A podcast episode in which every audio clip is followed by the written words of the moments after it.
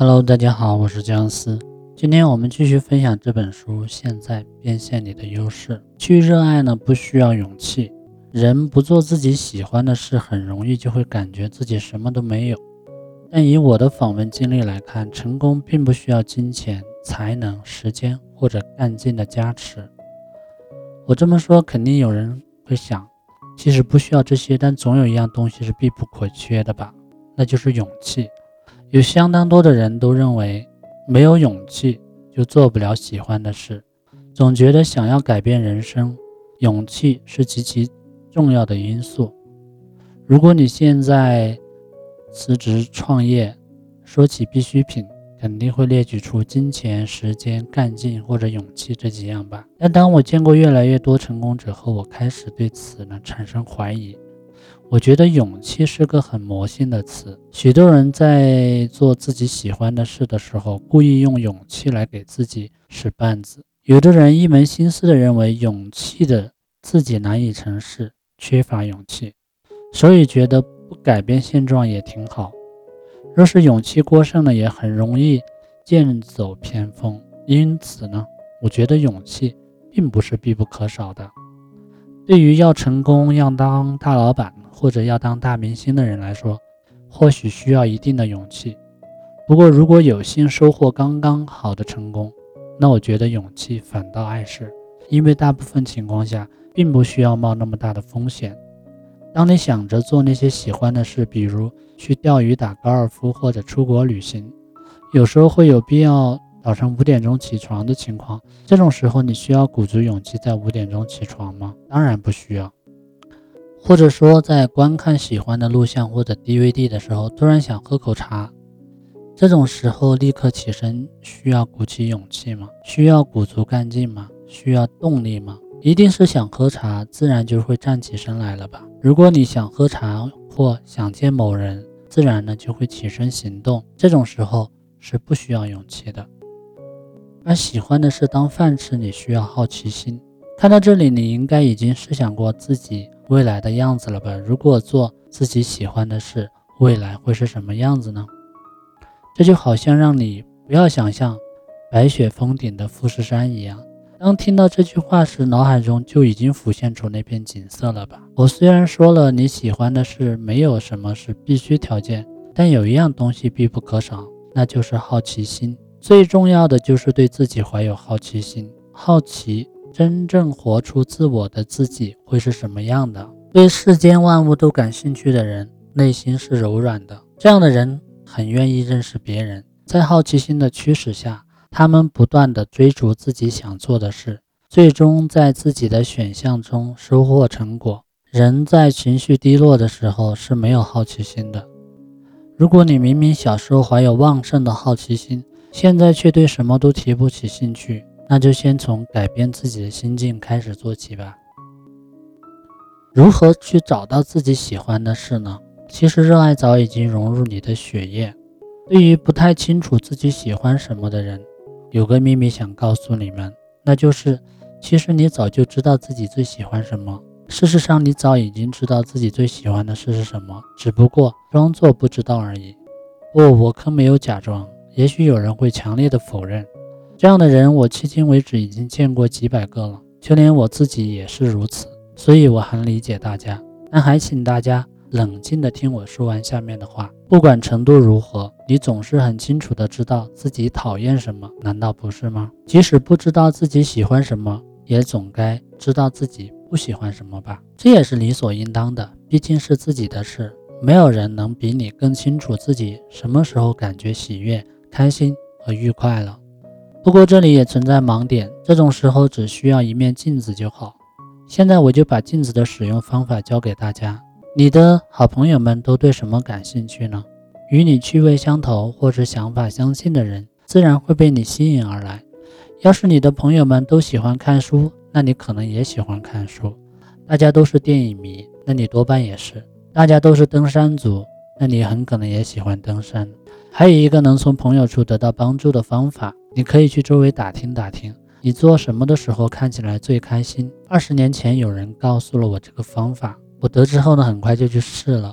当时我抓着朋友问了我个清楚，并且呢，从他们那里得到令我震惊不已的答案。朋友对说：“你不是喜欢看书吗？”我一直都觉得喜欢看书的人多多少少都有点问题，大都心里阴暗又不善交际。没想到我自己竟然出现在了这个分组里面。虽然当时有些抵触情绪，但想来自己确实走到哪儿都带着本书，与人聊天的话题呢也多是最近在读的书。完了，可能我真的喜欢书。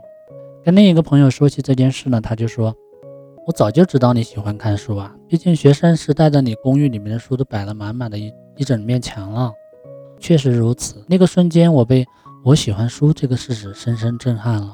至于后来，我想以与书本相关的工作为生，但是自那之后呢，又是十年的事了。现在想起来，那是我人生的一个分水岭，强化内在的接收器。当局者迷，旁观者清。最喜欢的事呢，就像是伙伴关系。为什么呢？因为跟喜欢和讨厌的情感有关。找到了毕生事业的人，也能在人生中找到爱。总之呢，而反之呢，找不到爱的人，极有可能终其一生都找不到自己所喜欢的事，就这样度过枯燥乏味的一生。这是因为内心虚弱。更准确的说。这样的人很难感受到好有趣、好开心或者好喜欢这样的情绪。你最近一次真心感觉好有趣是什么时候的事呢？那时候你正在做什么呢？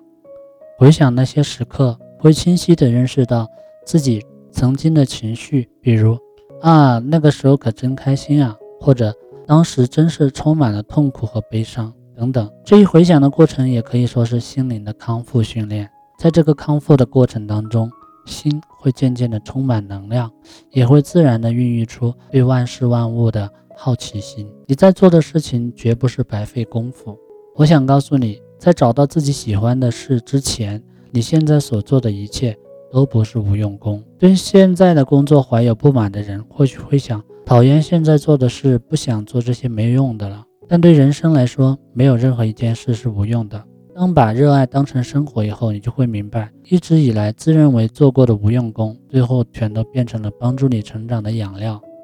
现在活跃在一线的人们也有默默累积的时期，正因为这样的积累，才能培养出现有的才能。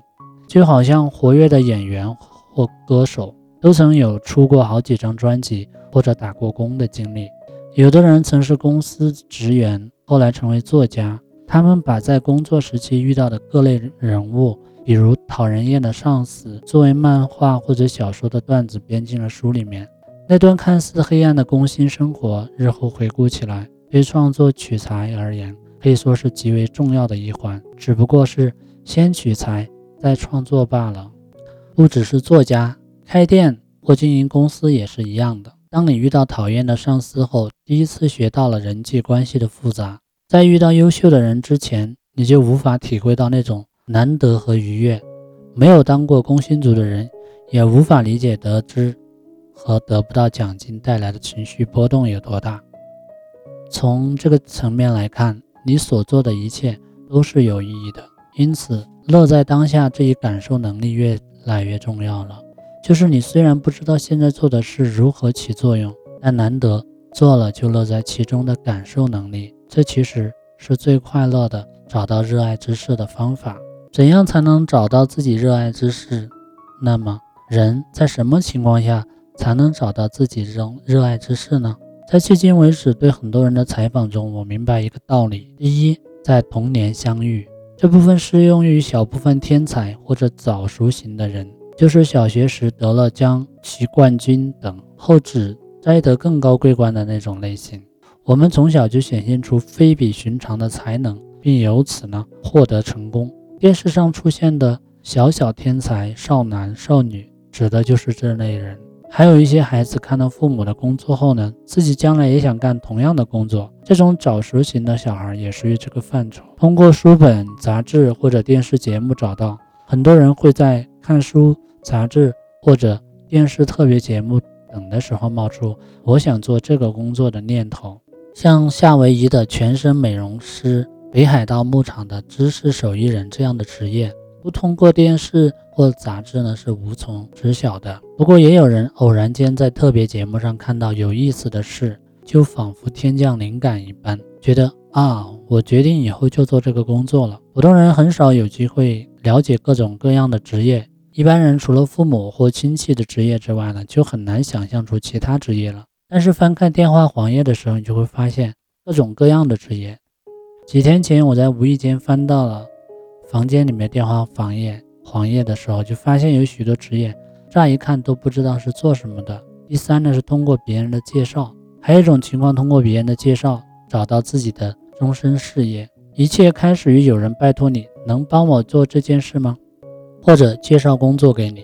这种类型就是最初你会想我没做过肯定做不了，但真正做起来却完成的极为流畅。不仅如此，大家都还夸你做得好，以此为契机呢，兼职就变成了全职。